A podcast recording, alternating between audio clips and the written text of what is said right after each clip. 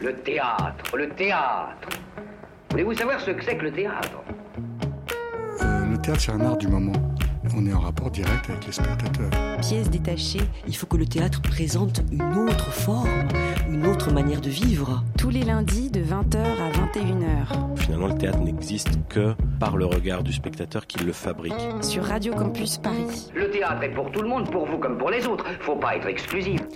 Bonsoir à toutes et bonsoir à tous. Bienvenue dans Pièces détachées, l'émission consacrée aux arts vivants en Ile-de-France de Radio Campus Paris.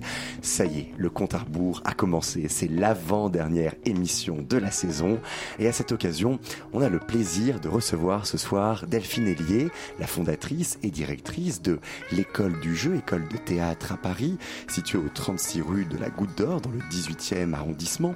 Ce sera l'occasion de parler, bien évidemment, de cette école, la méthode de travail qui est proposée, fondée sur la TCIC, la technique de confirmation intuitive et corporelle, mais également des grands temps forts de cette fin de saison pour l'école et notamment des particulières qui se dérouleront du 23 au 25 juin au Montfort Théâtre et du 26 au 28 juin au Tarmac.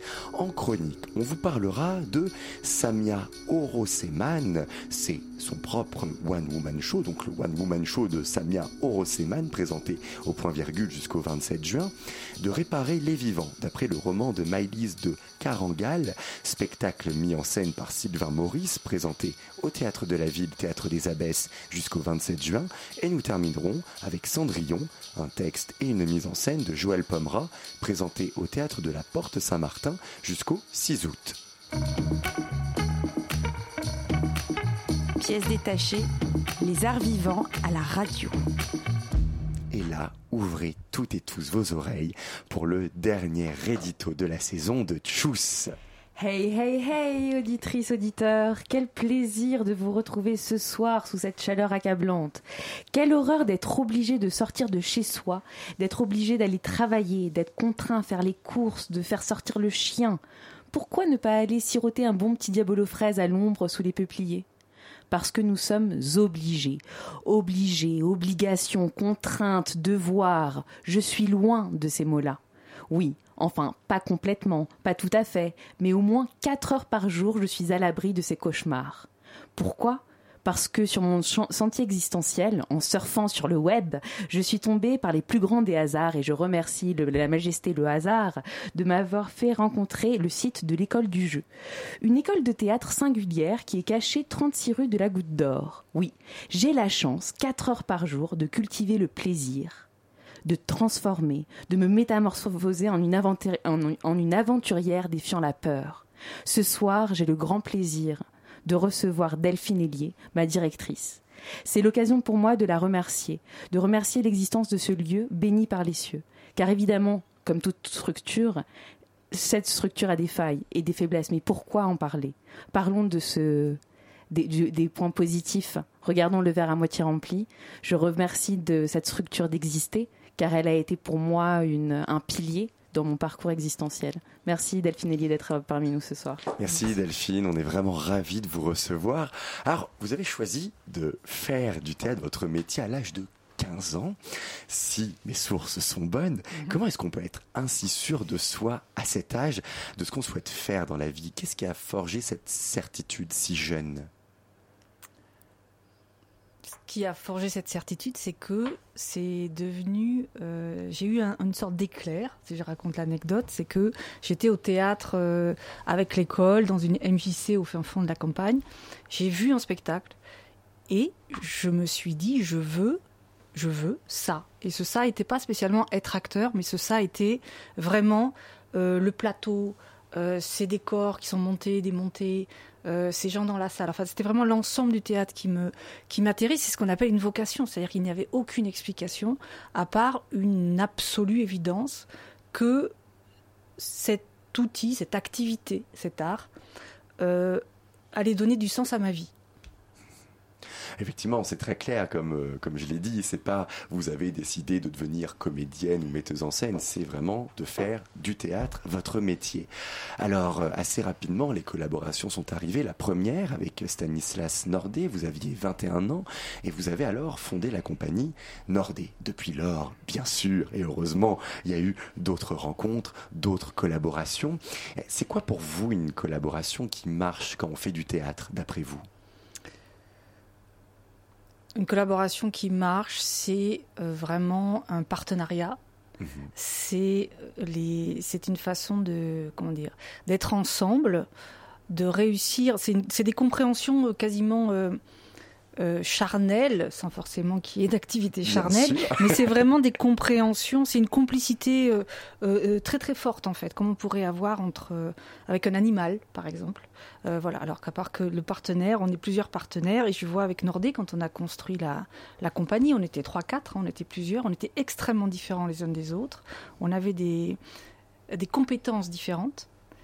Euh, on était très très jeunes et on a réussi comme ça, de façon très instinctive, à créer un organisme euh, euh, qui était la compagnie et donc où chacun arrivait à, à apporter ce dont cette compagnie avait besoin. Et donc un vrai partenariat, je pense que c'est une confiance fondamentale et que c'est ça le plus important. Après, on peut avoir des désaccords, on peut avoir, on peut avoir des divergences artistiques, des divergences. mais je pense qu'il doit y avoir un accord sur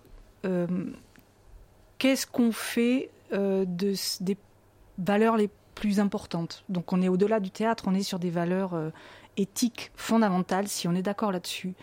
Après, il faut un peu d'humour, euh, pas avoir peur de s'engueuler par moments, et puis, et puis être bosseur. Voilà. Alors- Je pense qu'il faut qu'il y ait une masse de travail aussi, qui est pas forcément la même pour chacun. C'est pas un gâteau qu'on divise en quatre ou en six, mais bien savoir qu'un tel est doué là-dedans, donc c'est lui qui va prendre en charge ce truc. Et voilà, donc euh, on a des défauts et des qualités, et on sait jouer de tout ça ensemble. Alors Delphine, vous nous parlez de d'instinct d'animal, instinct animal. À quel point la fidélité dans le travail est-elle importante pour vous? Je pense qu'elle est euh, essentielle. Et qui dit fidélité euh, dit qu'au bout d'un moment, on doit aller voir ailleurs. C'est-à-dire qu'on doit pouvoir partir et revenir pour apporter, pour euh, amener de la nourriture. Donc c'est pas un enfermement. Euh, la génération euh, de Nordé, enfin ma génération et tout ça, donc on était dans les années, je sais pas très bien compter, mais euh, Alors, si j'ai dit 87, 21 à peu ans. près, voilà. 87, 90 quoi par là. Euh, c'était vraiment les compagnies qui étaient importantes, donc on créait des compagnies. On était tous d'accord pour que la, la compagnie euh, soit quasiment euh, que l'emblème de la compagnie soit une seule personne, alors que la compagnie ne marchait qu'à plusieurs, sans, sans, sans l'équipe euh, derrière. euh, à cette époque-là, Nordé n'était rien et réciproquement, on n'était rien sans lui. C'était très clair, mais il fallait une fidélité. Oui, on a travaillé les, le noyau dur, on a travaillé 15 ans ensemble, 20 ans. Ah oui, donc Ouais. c'est quand même Ouais, une, ouais, c'est une vraie. euh, c'est une vraie fidélité. Effectivement, le, le terme était euh, judicieux. Alors, là, on parlait théâtre, mais vous avez également euh, dirigé des ateliers et des stages à l'Opéra National de Paris. Vous y avez Mhm. même signé un spectacle en 1998, Flûte. Quelles sont les passerelles que vous voyez entre le théâtre et l'opéra? Alors, c'était un, spectacle où je faisais travailler euh, des, gens très très différents les uns des autres. Je pense qu'il y a ce que le théâtre peut apporter à l'opéra, euh, parce que je pense que c'est une qualité de présence, vraiment, sur, euh, les, acteurs sur le plateau. Je pense qu'on peut redonner un petit peu de euh, valeur au texte, c'est-à-dire au sens du texte. Bien sûr que la, la musique et la, la justesse du chant et la beauté du chant, mais voilà, c'était euh, et l'exercice pour moi était vraiment d'arriver à sensibiliser parce qu'on faisait, il y avait, euh, des moments d'opéra, il y avait des moments de texte, Euh, donc j'étais vraiment en charge des moments de texte et de la globalité. Donc du coup, j'étais pas en charge de la musique puisque je ne suis pas du tout musicienne. Fondamentalement, après, il y a des liens avec le théâtre et il y a aussi des, des, des grandes des grands espaces de non-lien, des, des espaces de, de séparation euh, Et quels Très, très sont-ils, grand. du coup, ces espaces? Je pense que c'est surtout par rapport à ce que vient chercher un spectateur. Je pense qu'un spectateur euh, d'opéra demande cette distance entre la forme et lui. C'est-à-dire qu'il ne il vient pas pour être directement attrapé euh, euh, en tant qu'individu, ou il vient pas directement être questionné sur sa propre vie. De ça. Il y a une transformation, il y a une distance qui est, qui est donc la forme de l'opéra elle-même. et je pense que le spectateur vient chercher ça. Donc il y a quelque chose où il peut arriver à être touché, arriver à être concerné, mais de loin. Un peu comme on va voir les, films à grand spectacle. Voilà. C'est-à-dire que Certains peuvent être un peu cucu, d'autres peuvent être des grands films d'aventure, mais on sait bien que voilà, on a, on a des, des presque des, milliers de kilomètres entre notre propre vie ou nos propres questionnements et puis ça. Et puis euh, les films de super-héros, par exemple. Et pourtant, voilà, comme euh, il y, a, des, sujets qui nous concernent. Alors qu'au théâtre, on est, quoi qu'il arrive, tout de suite beaucoup plus sollicité en tant qu'individu, même si c'est du théâtre d'époque ou même si c'est euh, du théâtre classique, on est questionné, voilà, on est, on est plus, c'est moins confortable, je pense. Mhm. Alors, Delphine, vous avez été euh, donc comédienne, metteuse en scène, maintenant directrice d'une école. Quels processus ont été à l'œuvre pour passer de Delphine comédienne, metteuse en scène, pédagogue, directrice d'école de, théâtre? Comment vous avez géré euh, toutes ces casquettes? Bah en fait, ça c'est pas, je suis pas passée d'une chose à l'autre, c'est que tout était déjà là, euh, mais c'est les pourcentages qui changeaient. Euh, même si aujourd'hui je joue plus, hein, je joue, enfin en tout cas je joue pas jusque là. C'est pas mon projet a priori, mais ça veut pas dire que je jouerai pas dans. Depuis combien de temps euh, vous n'avez pas joué? Euh, Je n'ai pas joué ce qu'on appelle jouer sur un plateau en public parce que je joue quand je j'enseigne, mais 10 ans je pense, ou 12, peut-être 12, voilà. Depuis que j'ai créé l'école, en fait. D'accord. Parce que j'ai créé l'école pour ne plus jouer. Donc c'est un vrai choix. C'est un vrai choix. J'ai eu envie, j'ai tellement joué, j'avais tellement joué, puisque du coup j'ai effectivement commencé à 15 ans, et j'ai travaillé professionnellement avant de rencontrer Nordé et compagnie. Et donc j'avais, ça fait donc 15 ans, et ça fait beaucoup d'années, j'ai beaucoup, beaucoup joué, beaucoup travaillé. Je voulais euh, faire une pause voilà, de cette, euh, cette chose qui est demandée aux acteurs, même si évidemment je la demande à ces jeunes acteurs, mais euh, moi je l'avais déjà beaucoup donné, de cette de donner cette intimité en public, d'aller toujours chercher quelque chose, d'aller toujours donner, etc., etc. Donc j'en avais marre en fait. Donc, euh, mais ça faisait. Euh, encore une fois, je suis pas bah, dans les calculs, mais euh, ça, fait beaucoup d'années de 25, presque 30 ans de jeu, c'est ça, c'est ça. énorme. En étant en plus, en ayant beaucoup travaillé, c'est-à-dire qu'avec Stan et très tôt, on a on répétait l'après-midi, on jouait le soir, et puis euh, voilà, ça tournait, ça n'arrêtait pas en fait. Donc, euh, donc j'ai eu envie de faire un break. Donc pour répondre à la question de Tchous, quand on était en, compagnie, en résidence, on a été en résidence au TGP, à Nanterre, puis au TGP, déjà on faisait des ateliers. Moi, le théâtre ayant euh, donc ce fameux spectacle au fin fond de ma MJC, au fin fond du Pays Basque, d'une certaine façon, a sauvé ma vie. C'est-à-dire que je ne sais pas vers quoi, dans quel mur je serais allée. C'est sûr que je serais allée dans un mur, euh, vu le contexte familial, social, ça dans lequel je suis née. Et donc, du coup, euh, le théâtre a vraiment euh, transformé et donné des, solutions. Et donc, je me suis dit à un moment donné, bon, je vais essayer de rendre la monnaie de ce que j'ai reçu. donc, j'ai fait beaucoup d'ateliers. J'ai beaucoup, beaucoup, beaucoup donné d'ateliers à des gens dont personne ne voulait. Soit des vieux, très vieux, euh, soit des voyous euh, intenables, euh, tout le monde disait il faut les fuir, ou alors il faut quatre gardiens du corps pour les faire travailler. Et ça m'intéressait de faire aimer le théâtre à des gens qui ne l'aimaient pas. Voilà, ça qui n'en avaient pas l'occasion de l'aimer. Qui n'avaient pas l'occasion de l'aimer et qui a priori disaient oh, ça m'emmerde, c'est chiant et tout ça. Donc j'avais une comme ça, un petit pari avec moi-même. Donc j'ai toujours enseigné, j'ai toujours cherché des solutions. Mhm. Et je pense que ce, qui est un peu spécifique à ce que j'enseigne aujourd'hui euh, vient de toute façon de là, c'est-à-dire comment j'arrive à aider euh, euh, ou à faire découvrir à quel point c'est merveilleux à des gens qui a priori disent c'est chiant, c'est nul.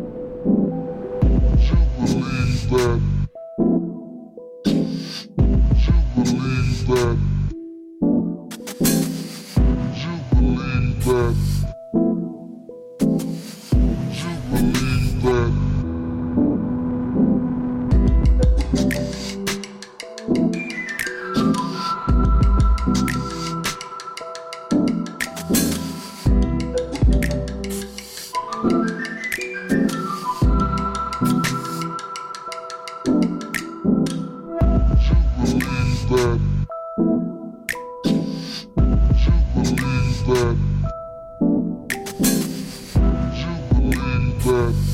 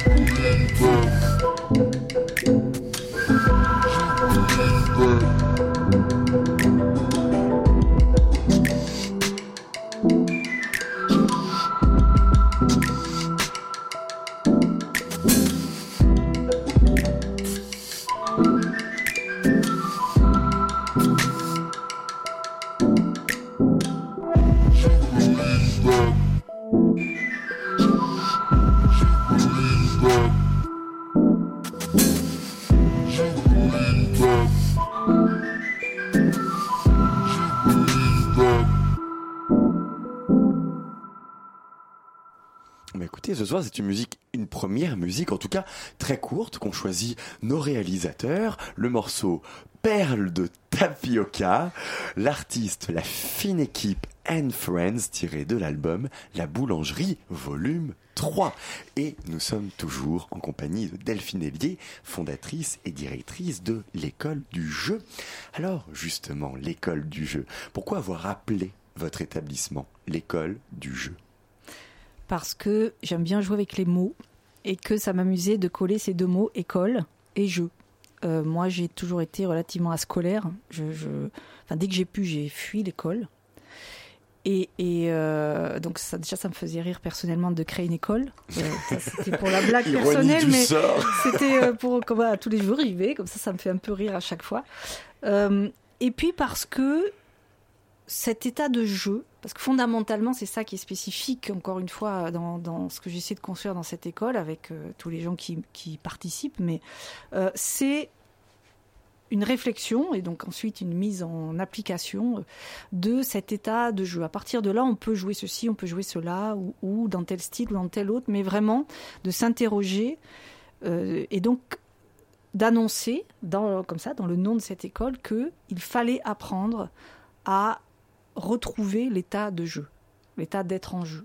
Donc voilà pourquoi ça s'appelle plus école du jeu qu'école de théâtre ou école de cinéma, parce qu'il s'agit de retrouver vraiment et de savoir construire l'état de jeu euh, dans toutes les conditions, à n'importe quel moment, parce que voilà, parce que notre enfance on l'a perdue, donc il faut la retrouver et la reconstruire et la convoquer à telle heure quand c'est le moment, euh, voilà. Avec ce verbe de retrouver, est-ce qu'il n'y avait pas non plus le constat fait que finalement, dans les écoles de théâtre qui existaient, on ne trouvait pas le jeu, justement? Oui, et puis on ne trouvait pas le jeu dans le sens que le jeu déjà c'est fait pour réunir les gens. D'accord? Il doit y avoir une notion de plaisir, de, de plaisir fondamental, euh, euh, de s'engager. Il y a, y, a, y a la notion de gagner quelque chose. Alors on gagne, on gagne au Monopoly, on gagne des immeubles. Euh, là, quand on joue, on gagne des compréhensions, on gagne des moments de vie incroyables où euh, on gagne des, on gagne sur ses limites. Voilà. Mais il y a quand même cette notion, voilà, de, que c'est du jeu et qu'à la fois donc c'est extrêmement sérieux, extrêmement construit, mais en même temps ça n'est qu'un jeu, c'est-à-dire que ce n'est pas euh, sérieux dans le sens gris. J'ai j'ai beaucoup fréquenté beaucoup beaucoup de théâtreux et parfois ils se prennent trop au sérieux. C'est-à-dire que c'est paradoxal par rapport à ce que j'ai dit tout à l'heure. C'est-à-dire que oui, ça peut sauver des vies de faire ça, ou une vie, deux vies, euh, dix vies. Et en même temps, ça n'a de valeur que si on n'oublie jamais que c'est du jeu, que c'est complètement euh, euh, futile. C'est comme l'art, en fait. On peut dire que l'art euh, est l'essence même de la vie ou ne sert à rien. C'est les deux en même temps. Voilà. Donc, et bien sûr, voilà. Donc c'était et puis c'était en lien aussi avec euh, le jeu qui nous relie complètement à ces états de grâce euh, de l'enfance, en fait aussi. Alors, quand on parle d'enfance, on parle de naissance. Euh, combien de temps y a-t-il eu entre le moment où vous avez décidé de fonder votre propre école de théâtre et le moment où l'école a vu le jour? Euh, quelques heures, Non. je ne sais pas. C'est pas vrai. Oh, arrêtez, il y a quand même des Euh, formalités, des non, trucs. Non, c'était quel- non, à partir du moment où je- je- j'enseignais déjà, c'est-à-dire je, je donnais déjà des stages, je donnais comme ça de façon informelle. Euh, donc avant, avant ça, quand j'étais comédienne et que je jouais beaucoup régulièrement, je donnais des ateliers, comme j'ai dit tout à l'heure, dans des structures qui existaient. Et quand j'ai décidé en fait d'arrêter de jouer, euh, tout, au départ, j'ai décidé de vraiment fuir le théâtre. euh, pendant un temps et j'ai commencé une formation de thérapeute. Voilà. Et en attendant de pouvoir gagner ma vie avec cette nouvelle formation qui durait quand même 4 ans, j'ai voulu euh, faire ce que je, pouvais faire que ce que je savais faire, c'est-à-dire soit faire du théâtre, soit faire faire du théâtre. Donc je suis allée dans d'autres écoles. Et quand j'ai vu euh, certaines choses dans ces écoles, dont euh, des relations aux élèves, soit de grande séduction, soit dominante, soit un rapport au travail qui était pour moi dangereux, d'autant plus que c'est des jeunes gens. Euh, ça m'a beaucoup fâchée et je me suis dit je vais créer une école. Au moins on verra si, euh, si j'y arrive. Et à partir de là, le lendemain, j'ai cherché une salle, j'ai loué la salle et puis euh, c'était plus modeste que ce que c'est aujourd'hui, mais j'ai loué une salle et j'ai fait des tracts et puis j'ai distribué des tracts et puis et voilà. Donc Juste- assez rapidement. Parce que justement, cet espace, vous dites qu'il a évolué, c'est un espace assez incroyable euh, pour jouer, pour euh, moi-même y avoir joué un petit peu à l'école du jeu. Et comment vous l'avez justement, cet espace conçu, aménagé pour en faire un endroit où l'on joue, où l'on apprend à jouer? Euh, à quel niveau? Au niveau euh, euh, au, au niveau euh, spatial, parce que vous parlez en plus d'évolution, donc à la- qu'aviez-vous au début, qu'est-ce que vous avez maintenant, et puis entre ce que vous aviez initialement et maintenant, quels aménagements ont été faits pour justement avoir cet espace le plus optimal possible pour jouer justement? Alors au tout début, je louais une salle euh, au théâtre de la danse, qui est donc euh, à côté de la loge, et, et, euh, et je la louais à l'heure, donc je donnais cours trois heures, euh, j'avais la salle trois heures. Et après, j'ai cherché pendant des années un lieu dans lequel on pourrait, euh, on pourrait donner cours euh, du matin au soir si on le désirait, et voilà. Et du coup, j'ai beaucoup cherché. C'est très compliqué à partir du moment où y a une école, on doit répondre à des normes, en particulier des normes de sécurité, qui sont très compliquées et de plus en plus compliquées. Euh, donc j'ai cherché, et puis pendant une période de l'histoire de l'école qui a à peu près 12 ans, bientôt 13, j'ai été euh, associée avec une amie d'enfance. Et donc c'est elle qui a vraiment débloqué euh, ce, ce, contexte-là de trouver le lieu. Voilà, parce que j'en ai cherché beaucoup qui étaient soit très bien mais qui correspondaient pas aux normes, soit qui correspondaient aux normes qui étaient moches. Je voulais absolument euh, avoir un lieu qui soit beau. Voilà, qui soit vraiment, je défends la j'aime la beauté, j'aime la euh, j'aime la qualité et je voulais offrir avec euh, mes petits moyens parce que ça reste économiquement toujours euh, difficile, mais de la beauté. Et donc on a eu de la chance. Hein, on a eu de la chance au bout de 40 lieux qu'on a visités, donc c'est pas vraiment de la chance en fait. Mais quand ça, quand on est tombé dessus, ça s'est fait pareil en quelques heures. Euh, sur un gros mensonge au départ, il faut le savoir. C'est-à-dire que je n'avais. Nous, c'est ce qu'on veut savoir, Oui. les mensonges. Bah, je, on m'a, euh, donc mon ancienne associée s'appelait Odile, euh, et donc elle vient me déranger en cours, en plein cours, en me disant, donc ça c'est, il peut y avoir que soit un incendie, soit mes enfants qui vont pas bien du tout, pour venir me déranger en cours, et elle vient. Et je lui dis mais qu'est-ce qui se passe? Et elle me dit viens voir ça. Et elle me montre l'annonce et elle me dit il faut qu'on y aille tout de suite. Et donc j'ai accepté, je lui ai fait confiance là-dessus et je lui dis euh, donc j'ai arrêté le cours. Euh, voilà, c'est exceptionnel. J'ai arrêté le cours pour filer. On a Au pris le 36 métro rue pour de la 36, Goutte d'Or. 38 rue de la Goutte d'Or et on a vu ce lieu qui est très beau. Que moi, Ah, en tout cas, je trouve vraiment très est- très Il beau. est magnifique. Il est beau parce que euh, la propriétaire l'a construit, il a, a fait les travaux pour elle. En fait, elle pensait avoir, elle pensait faire une école de tango. Voilà. Et donc, elle nous montre ce lieu et qui était à peu près le double du loyer de ce qu'on pouvait payer. Euh, voilà. Donc, c'était juste impossible. Et euh, donc, c'est un, lieu, pour ceux qui connaissent le lieu, l'anecdote est plus drôle, mais il y a des piliers. Et donc, on tournait autour du pilier. Par moment, la propriétaire nous voyait, par moment, elle ne nous voyait pas. Et dès qu'elle ne nous voyait pas, on, par- on parlait avec mon associé, on disait, mais on peut pas, et tout ça. Et à un moment donné, un peu comme on joue au poker, on a dit, euh, allez, banco, on dit oui, on dit qu'on peut. Voilà. Et donc on a commencé à dire oui, pas de problème, il n'y a pas de problème. Et donc il fallait juste doubler l'effectif, absolument. Euh, on avait juillet, août pour trouver deux fois plus d'élèves pour pouvoir assumer ce loyer. Et j'ai dit donc ok, on se lance là-dessus. Et puis du coup, on a bossé pendant tout l'été, mais on a réussi À doubler. à doubler les effectifs. euh, voilà. de l'école du jeu. École qui est donc euh, réputée, vous-même également, vous êtes réputé euh, dans la profession pour votre méthode de travail. La fameuse, donc on en parlait, TCIC, technique de confirmation intuitive et corporelle. Est-ce que vous pouvez nous expliquer en quoi elle consiste, cette technique? Ah, ça va être très difficile de, l'expliquer en peu de mots. Euh, alors si je reprends de- des initiales, c'est une technique, c'est-à-dire une technique est un, est un outil, c'est un moyen euh, d'aboutir euh, à ses fins. Ça, c'est le, le sens étymologique du mot technique, veut dire ça, c'est-à-dire c'est même l'art d'aboutir à ses fins. Voilà, c'est en ça que les outils vont servir. Donc c'est une technique, il y a des outils. C'est pas une méthode dans le sens où on dit pas tu dois passer par là, puis par là, puis par là, mais dire voilà, je te donne plein d'outils, je te donne des grands fondamentaux, des notions, et une fois que tu les as compris évidemment et que tu les as intégrés, c'est à toi à créer la façon dont tu vas les utiliser. Voilà. Euh, comme on pourrait dire, euh, un ordinateur est une technique et je vais euh, faire des choses. On va pas tous faire la même chose avec un ordinateur. Bon, ça c'est la chose. Après, c'est vraiment de par mon parcours. Alors là, ça c'est des paramètres un peu plus personnels, mais j'ai eu des euh, de naissance comme ça. Bon, il y a des choses que je peux dire et d'autres pas, mais des choses. euh, euh, j'ai eu bah, par exemple beaucoup d'asthme et donc euh, été condamnée par la médecine, les médecins, à être asthmatique toute ma vie de façon assez grave. Euh, et puis quelque chose en moi a dit non, je ne ferai pas non, je, je suis pas d'accord. Voilà. Je ne serai pas asthmatique. Je ne serais pas asthmatique, Grave. donc euh, je sais pas, j'étais petite, hein, j'avais 6-7 ans. Et à partir de là, il y a tout un processus qui, qui, euh, qui s'est mis en marche d'observation, de compréhension de comment un être humain fonctionne, comment euh, euh, c'est quoi, quoi un symptôme, c'est quoi, voilà, qu'est-ce quoi le, le déterminisme, que ce soit de la médecine ou que ce soit un déterminisme social ou que ce soit un déterminisme, peu importe. On dit ça, c'est comme ça, point. Et donc à quel point le fait d'accepter ce déterminisme renforce la condition. Et donc, si on prend dans l'autre côté, et si on le lie au théâtre, à ce que j'ai raconté tout à l'heure, le théâtre a aussi aidé, euh, m'a aussi aidé à creuser, euh, en fait, euh, à quel point et combien on peut se réinventer en permanence. Donc, modifier des choses au point de vue de sa santé pure, modifier des choses au point de vue de sa sa croyance sur soi-même, son identité, et donc évidemment qu'on peut en faire aussi euh, des choses formidables pour jouer, puisqu'il s'agit tout d'un coup d'aller incarner, euh,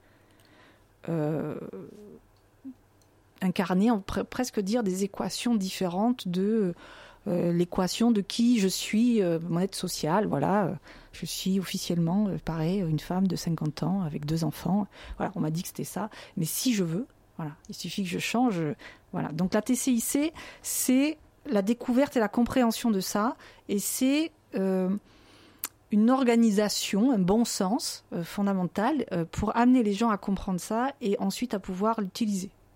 On pourrait dire ça. D'accord. C'est beaucoup de choses. Il vous a fallu combien de temps pour la forger, cette méthode? Est-ce que vous la considérez comme une méthode aujourd'hui euh, achevée en l'état ou bien évolutive? Non, elle est évolutive déjà, elle est évolutive entre euh, ce que je fais faire au jour d'aujourd'hui et mes euh, trois sacs tati de notes de travail. Euh, déjà, il me faudrait un an, je pense un an avec deux, trois acteurs ou quatre, une, salle vide et que ça à faire. J'ai déjà... donc voilà, non, j'ai plein de pistes, elle, elle est évolutive. Et je la transmets, je commence à la transmettre pour qu'il y ait des autres praticiens TCIC euh, qui enseignent donc. euh, et euh, là aussi, là aussi, il y a un travail phénoménal. Et, ce qui est intéressant, c'est que euh, je transmets, j'apprends donc à ces gens à transmettre. Donc j'ai beaucoup réfléchi à la pédagogie, j'ai beaucoup réfléchi à euh, euh, comment on arrive à faire que quelqu'un se modifie ou pas. Euh, et, et du coup, ce qui est très intéressant, c'est que on retrouve quasiment les mêmes phénomènes, que ce soit moi qui enseigne ou que ce soit quelqu'un d'autre. Et c'est là, à partir de là, où je me dis, tiens, sûrement, euh, c'est quelque chose de ce que j'appelle moi réel, c'est-à-dire c'est quelque chose de réellement euh, efficace. Voilà. Alors, comment avez-vous découvert que le corps, à travers la TCIC, était ce qu'il y a de plus fondamental pour un acteur, mais en fait plus largement pour un être humain? Car la TCIC n'est pas seulement adressée aux acteurs, mais aussi aux avocats, aux thérapeutes, à une personne lambda. Parce que dans la TCIC, le- ce qui est au corps, euh, ce qui est au cœur est le corps.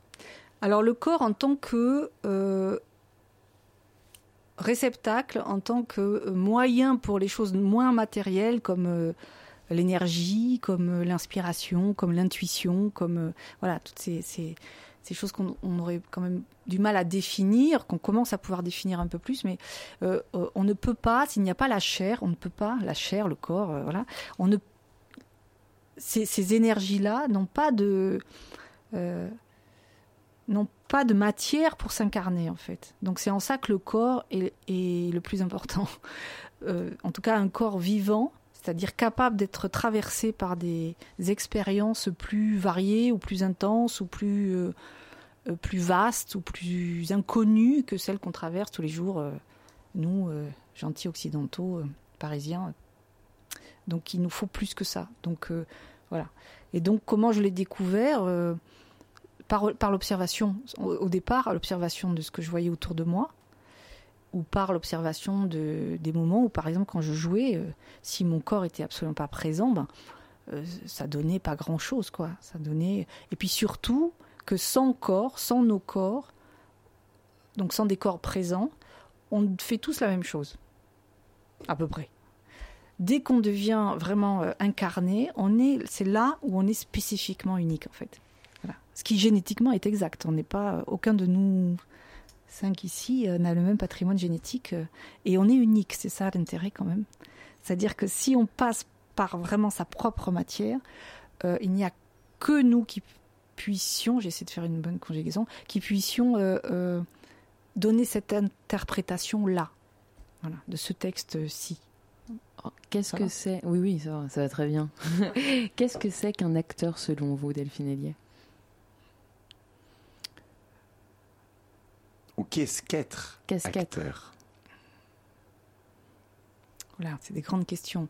Choisissez. Qu'est-ce Euh. qu'être ou qu'est-ce qu'un acteur?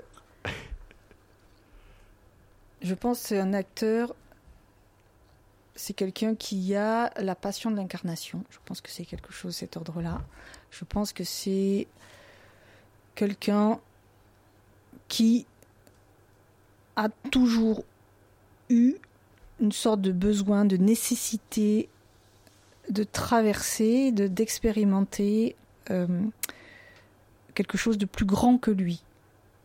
Voilà, je dirais que c'est ça la la plus grande définition ou la plus la définition la plus essentielle.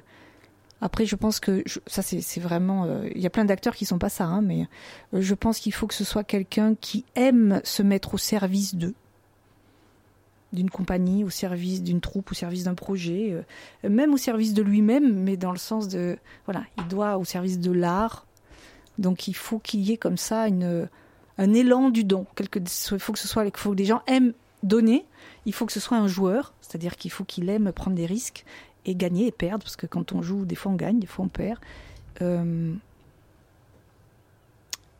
Et il faut qu'il ait, d'une façon ou d'une autre, un profond désir de transmission, c'est-à-dire de modifier les gens qu'il a en face de lui. Voilà. Pour toutes les joueuses et les joueurs qui souhaitent intégrer l'école du jeu, quelles sont les offres pédagogiques que vous leur proposez, que l'école propose? Alors, il y a un des grands euh, axes, c'est le cycle long, c'est-à-dire c'est la formation en trois ans qui est euh, diplômante, euh, qui, qui est donc de niveau 3, c'est-à-dire, donc c'est reconnu par le ministère, C'est un niveau licence. C'est un niveau de licence. Donc ça, c'est le cycle long. Donc c'est pour ceux, donc c'est une implication forte en temps, en, argent. Enfin voilà, c'est une vraie. donc ça demande en travail. Euh, c'est euh, pour ceux qui veulent, en tout cas, euh, tenter d'en faire leur métier. En tout cas, c'est le présupposé. Ensuite, il y a la prépa ce cycle long. On peut faire la prépa sans forcément faire le cycle long. Euh, mais c'est le même euh, axe, on se dirige vers ça. On se dirige vers le fait de se dire je vais être acteur professionnel. Il y a toute une branche qui est dans ce qu'on appelle le cursus pro, alors qui peut prendre des formes de week-end, de stage. Et là, ça peut être des masterclass, d'intervenants que je cautionne, mais très différents les uns des autres. Donc il n'y a pas euh, un style de travail qui est particulièrement défendu dans, les masterclass. Il y a une qualité de travail plutôt. Et ensuite, il y a la TCIC, et ça c'est une chose que je veux développer de plus en plus. Donc la TCIC, comme je disais, elle peut servir euh, formidablement des acteurs, mais elle peut servir formidablement euh, l'être humain. Et donc du coup, ça m'intéresse beaucoup d'utiliser cette TCIC vers d'autres publics. Donc euh, ça peut être euh, juste pour le plaisir, le plaisir d'aller mieux, le plaisir d'être plus libre.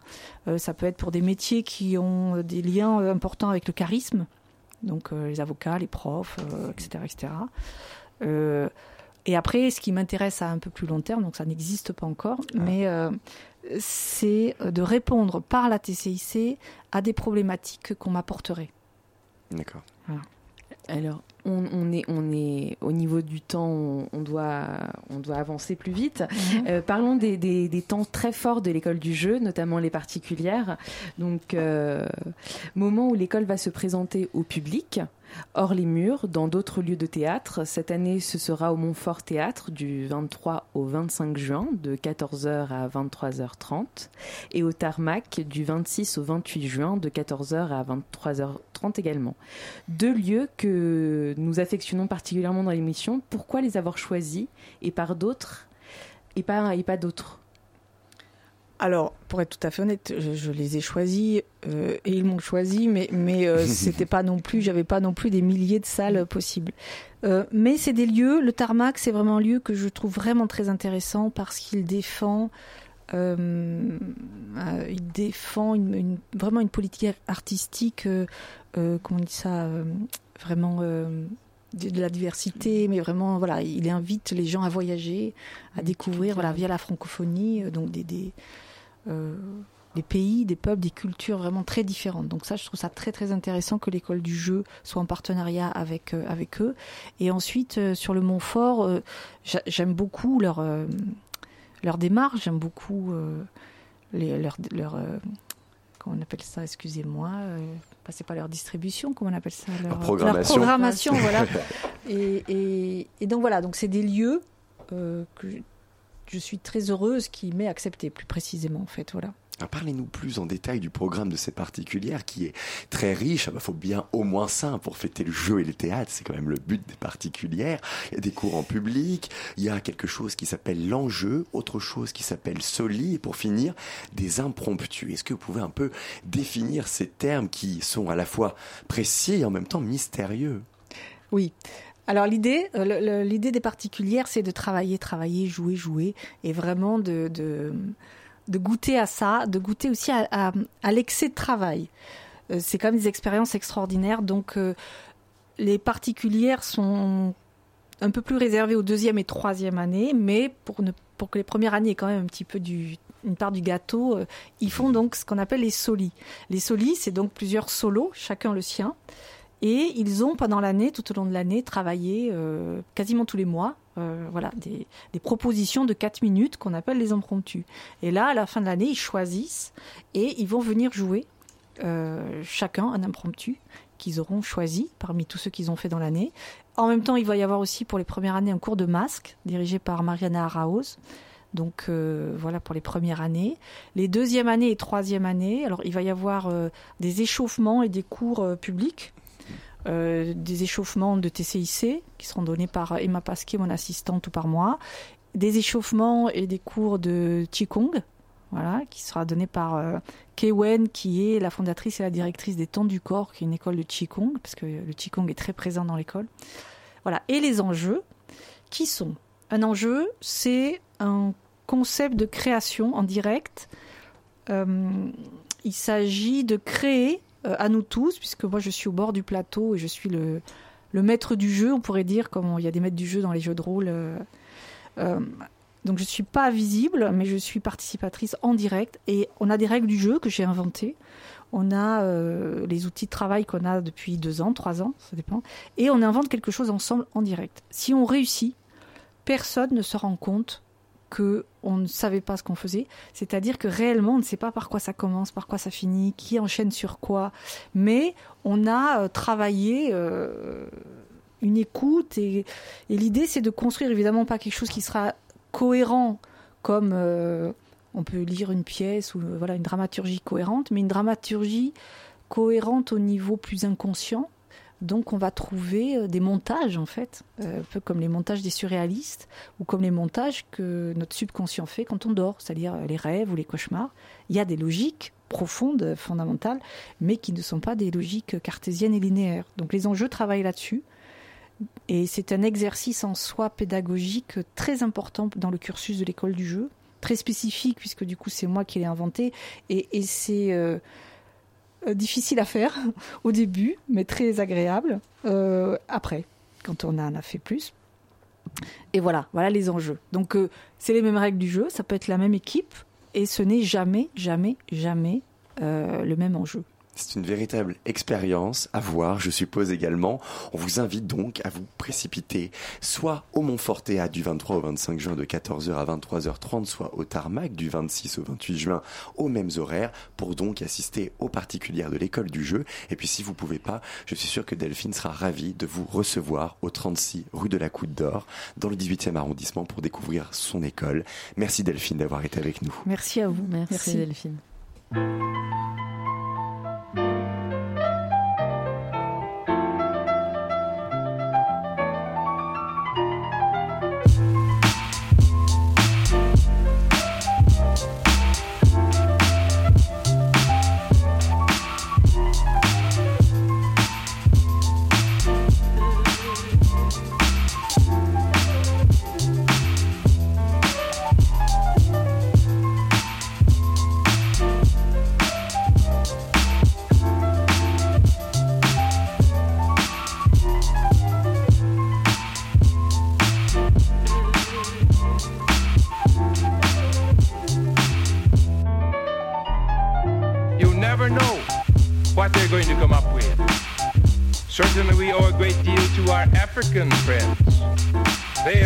The most dynamic music of the 20th century, jazz music.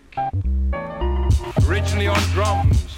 Then they came here and they took our musical instruments and they transferred the rhythm of the jungle onto our beautiful technical musical instruments and made them throb with the same rhythm of the jungle. And we call it jazz, the St. Louis blues, Basin Street music.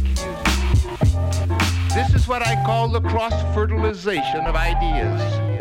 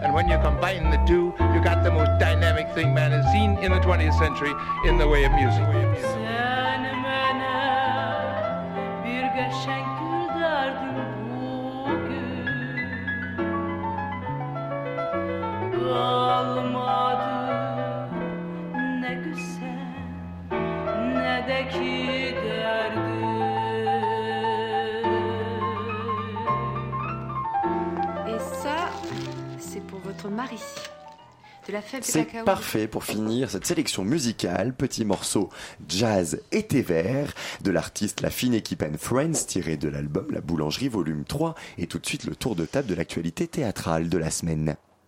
Il s'agit d'une, il s'agit d'une, d'une, d'une histoire. Euh, c'est- c'est-à-dire qu'en fait, il s'agit plus d'un, d'un concept d'histoire.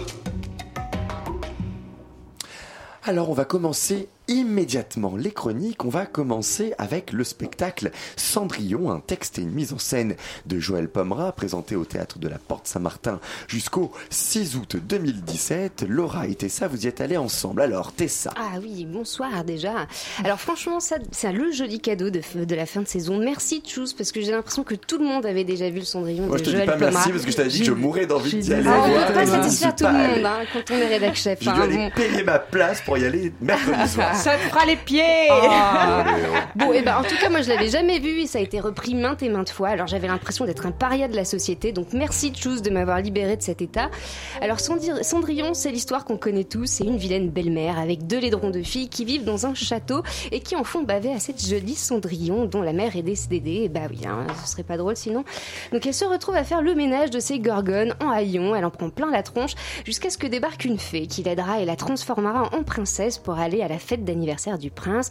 À la suite de quoi, celui-ci tombera amoureux d'elle. Donc vous connaissez tous la suite de l'histoire. Elle lui perdra une pantoufle en verre qui permettra au prince de la retrouver aux grandes dames de sa belle-mère et de son horrible progéniture.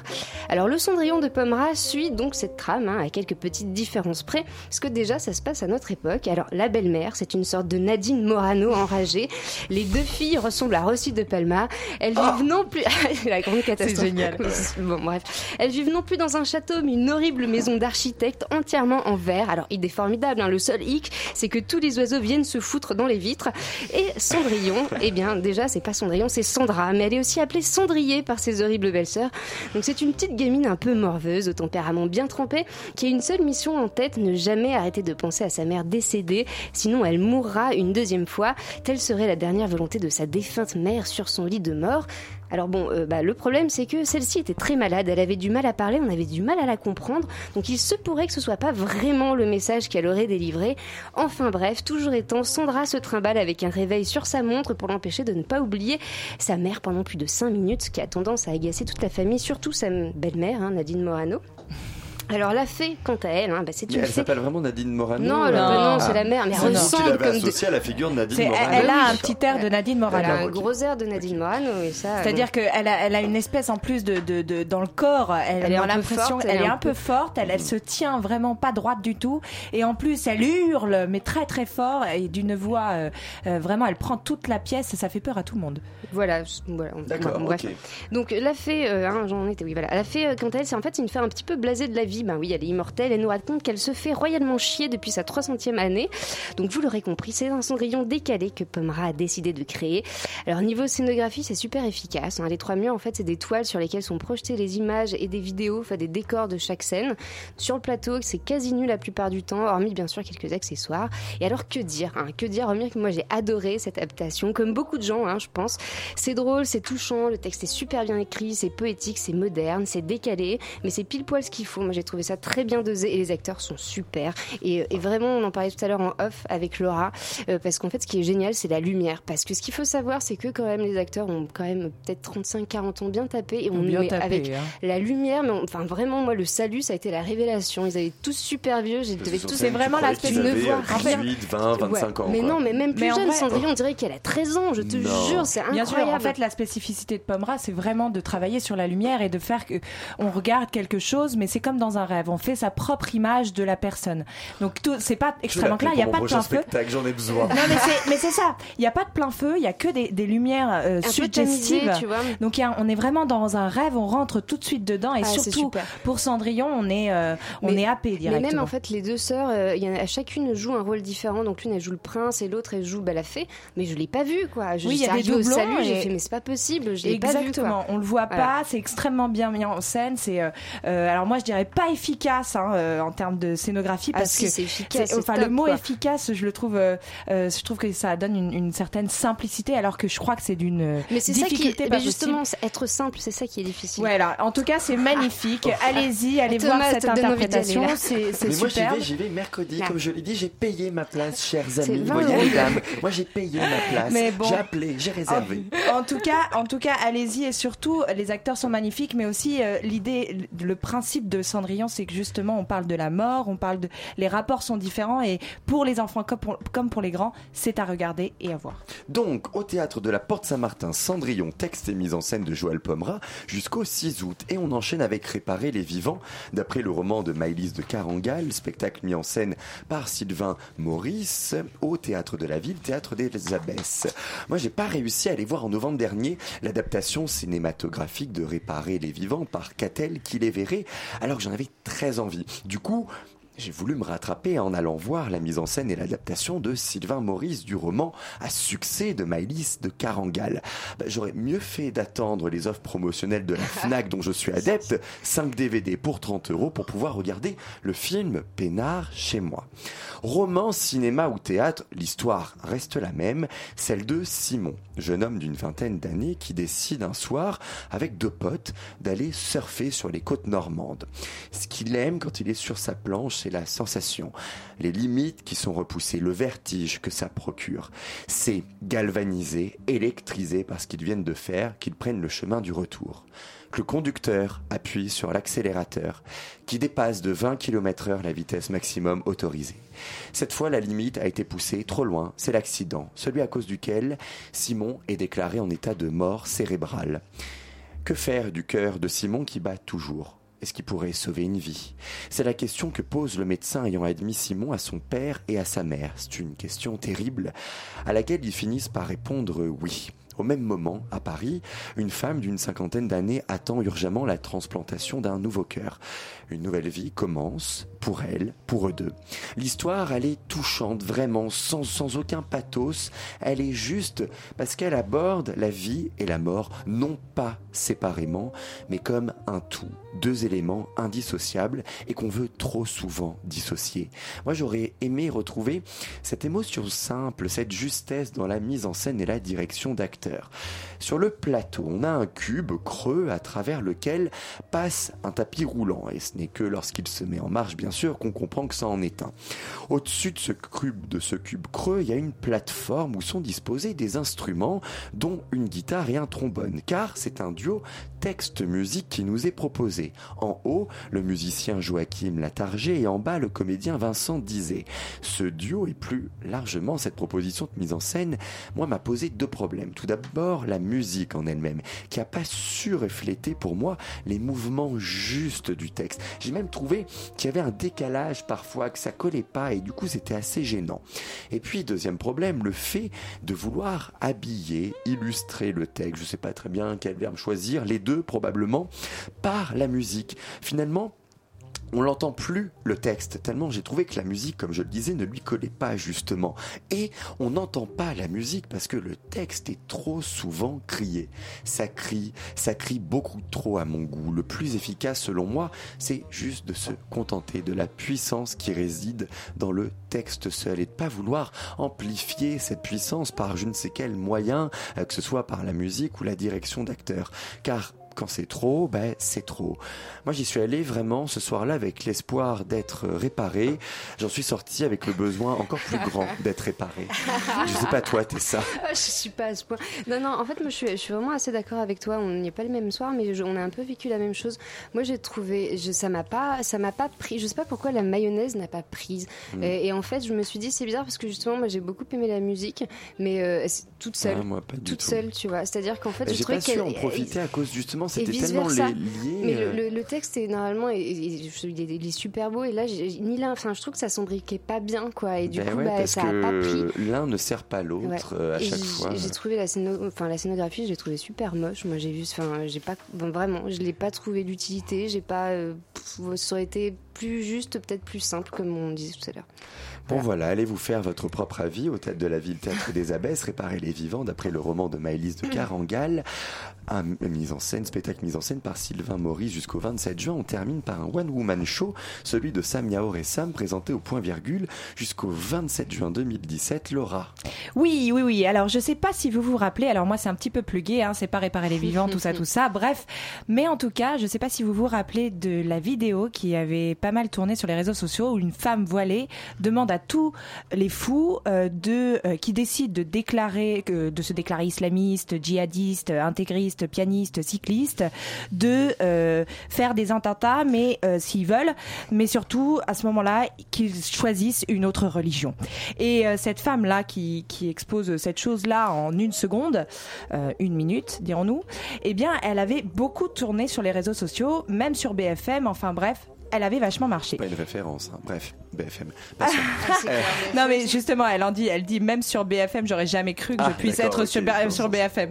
Bref, euh, bref, cette femme-là, c'est euh, donc Samia, c'est une figure montante du euh, One Woman Show, euh, plus que montante d'ailleurs, puisqu'elle va au Festival du Rire de Marrakech cet été, et donc c'est une belle consécration. Alors voilà, je suis allée euh, mardi soir avec Tchous au Point Virgule, qui est qui est qui est d'ailleurs un, un petit théâtre hyper sympa.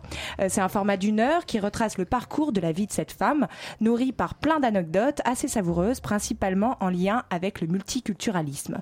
C'est dans la même veine du Jamel Comedy Club. Elle a même fait un petit sketch là-bas il y a quelques temps. Bref, ça taquine toutes les cultures, les religions, les couleurs de peau. Bref, le point de départ, c'est le multiculturalisme. Et pour parler de ça, elle commence d'ailleurs par un aveu que, au fond, elle a toujours voulu être noire. Et ne pouvant pas l'être, elle s'est mariée avec un noir alors qu'elle était d'origine arabe. Elle nous mime alors la réaction de sa mère qui apprend qu'elle n'a pas choisi un arabe comme époux et c'est hilarant. Elle nous raconte avec humour euh, toute euh, et justement toute la déconnade du monde, euh, sa famille, les rencontres qu'elle fait, euh, tout son parcours en fait, et on part du personnel pour parler de l'universel. Et ça envoie des vannes, et ça dit, euh, ça fait des imitations des Noirs, ça fait des imitations sur les Blancs, les Arabes. Il y a des digressions magnifiques sur la différence d'accent entre les Tunisiens, les Marocains et les Algériens. Bref, vraiment, c'est très très bien fait. Elle nous fait même un accent sénégalais et entier absolument magnifique. Euh, non, je pense qu'elle a plein de tours dans son sac et c'est une femme musulmane, voilée, pas mince et humoriste en 2017. Bref, c'est pas axé sur les attentats, c'est plutôt à l'ancienne, genre black blanc beurre et c'est vraiment drôle. Elle est chaleureuse, vive, elle se donne avec un public qui est ravi, un spectacle sur la tolérance, peut-être parfois un tout petit peu mielleux. Bon, je dirais ça, mais bon, je dis rien. Euh, la force et la faiblesse de ce spectacle, c'est qu'il n'y a pas de surprise par rapport à ce qui est raconté dans d'autres one-man shows. C'est-à-dire que c'est c'est génial, c'est super bien fait, mais voilà. Bon, moi, j'ai pas été extrêmement surprise par, par rapport au, au Jamel Comedy Club. Mais si le thème vous fait kiffer, il faut y aller parce que c'est de la qualité de ouf. Bref, Tchous, je t'ai entendu rire. Euh, t'en as, t'en as d'ailleurs, tu t'as fait des bonnes vannes. euh, elle t'a fait des bonnes vannes là-dessus parce Oui, que ton rire. elle est- a entendu mon rire. Exactement, elle a très bien entendu ton rire et elle s'est bien marrée. Non, j'ai ado- j'ai adoré, j'ai beaucoup ri, une belle énergie. Heureuse que le One Woman Show existe. C'est léger, intelligent et un, un point d'honneur sur son imitation. Enfin, l'imitation qu'elle fait de, de chaque, chaque être vivant est, est Incroyable. Elle les écoute, hein, elle les observe. hein. Bah, Écoutez, allez voir euh, le One Allez Woman Show de elle. Samia Oressam au point virgule jusqu'au 27 juin.